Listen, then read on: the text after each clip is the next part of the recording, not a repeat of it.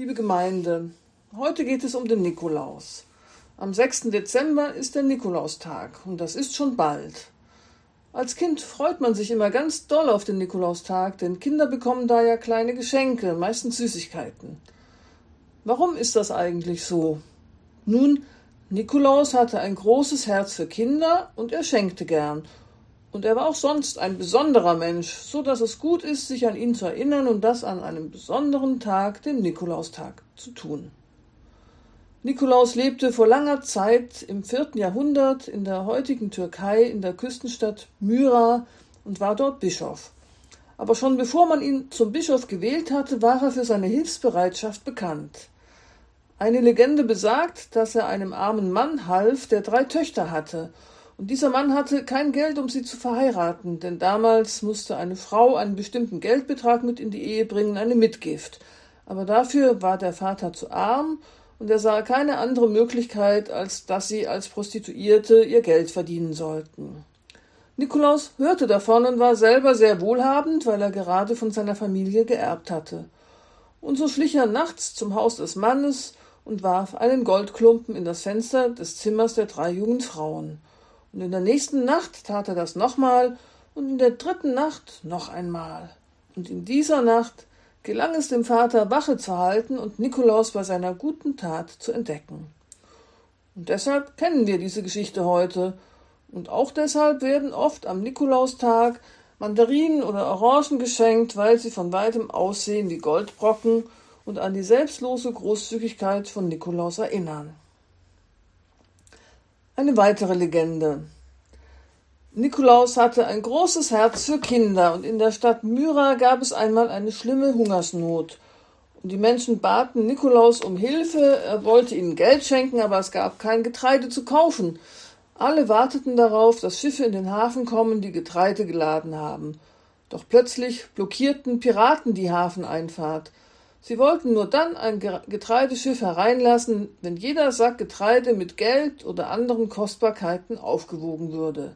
Ansonsten nehmen wir eure Kinder als Sklaven, kündigten sie der entsetzten Menge an.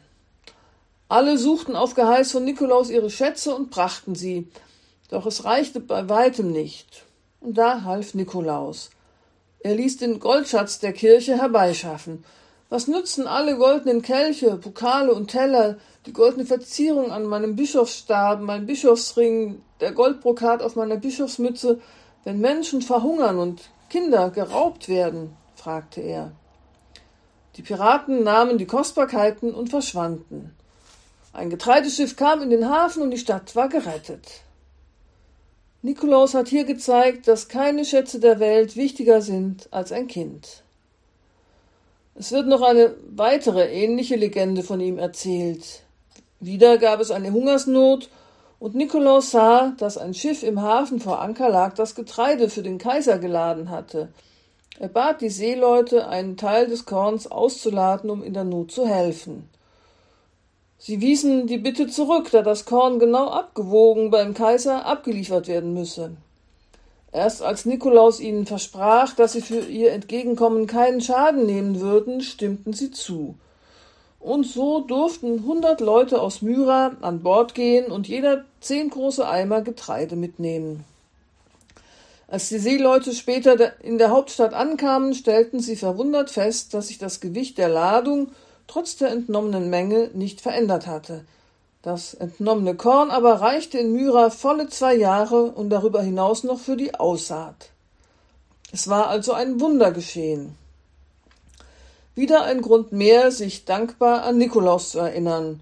Und deshalb entstand der Brauch, am Nikolaustag Geschenke zu verteilen und auch deshalb wird, wird dieser Heilige oft mit einem großen Sack dargestellt. In der katholischen Kirche gilt Nikolaus als Heiliger. Sankt Nikolaus wird er deshalb genannt. Was ist ein Heiliger? Ein Heiliger ist ein Mensch, der ganz doll an Gott glaubt und ganz nach Gottes Willen lebt, der also viel Gutes tut, viel Liebe ausbreitet, und zwar in einem Maß, das nicht alltäglich ist. Oft werden auch wunderbare Taten von Heiligen erzählt, wie von Nikolaus, dass diese Ladung Korn nicht weniger geworden war. Außerdem gehört in der katholischen Kirche noch dazu, dass man zu Heiligen betet, also dass man ihnen Wünsche und Sorgen sagt und sie bittet, dass sie vor Gott quasi ein gutes Wort einlegen, damit Gott hilft. In unserem evangelischen Glauben haben wir dazu eine andere Meinung. Martin Luther hat neu entdeckt, dass Gott jedem Menschen ganz nah ist in Jesus Christus und dass wir nicht noch einen weiteren Fürsprecher brauchen, so wie Nikolaus einer sein könnte. Deshalb hat Martin Luther sich gegen die sogenannte Heiligenverehrung ausgesprochen. Aber er fand Heilige trotzdem wichtig, nämlich als Vorbild. Sankt Nikolaus als Vorbild kann uns daran erinnern, dass wir vieles besitzen und problemlos mit anderen teilen können, auch wenn wir nicht gerade zu Hause Goldbrocken herumliegen haben. Aber wir haben alles, was wir zum Leben brauchen und dazu noch Geld, von dem wir etwas verschenken können an Menschen, die zu wenig haben. So können wir ihnen helfen. Sankt Nikolaus als Vorbild kann uns daran erinnern, dass nichts von dem, was wir besitzen, so wichtig ist wie ein Kind, wie ein Mensch, das Leben jedes Menschen ist unendlich wertvoll. Wenn wir uns das klar machen, dann wird der eigene Wohlstand unwichtig und wir können dann anders leben und uns zum Beispiel auch darauf ausrichten, dass die Generationen nach uns noch gut auf dieser Erde leben können. So können wir Güte üben. St. Nikolaus ist aber tatsächlich auch noch mehr als ein Vorbild. Das Wunder von der Getreideladung, die nicht weniger wurde, erinnert uns daran, dass die Kraft Gottes unmöglich Erscheinendes möglich macht. Ich glaube, jede und jeder von uns kennt Situationen, die auswegslos erscheinen und wo man aus eigenen Kräften nicht weiterkommt. St. Nikolaus als Wundertäter erinnert uns daran, dass die Kraft Gottes stärker ist als alles. Die Kraft der Liebe Gottes macht Unmögliches möglich. Sie bringt Licht dahin, wo wir nur dunkel sehen. Sie schenkt Hoffnung, wo wir nicht weiter wissen. Unsere eigenen Sorgen und Schmerzen werden so leichter. Und so wächst auch unsere Kraft, das Leid anderer zu teilen und miteinander zu bestehen. Wenn wir so leben, dann sind wir übrigens alle Heilige. Paulus spricht die Adressaten seiner Briefe so an. Im Glaubensbekenntnis ist von der Gemeinschaft der Heiligen die Rede. Heilige das sind wir alle, wenn wir Gottes Liebe in unser Herz lassen und daraus leben, so wie St. Nikolaus es getan hat.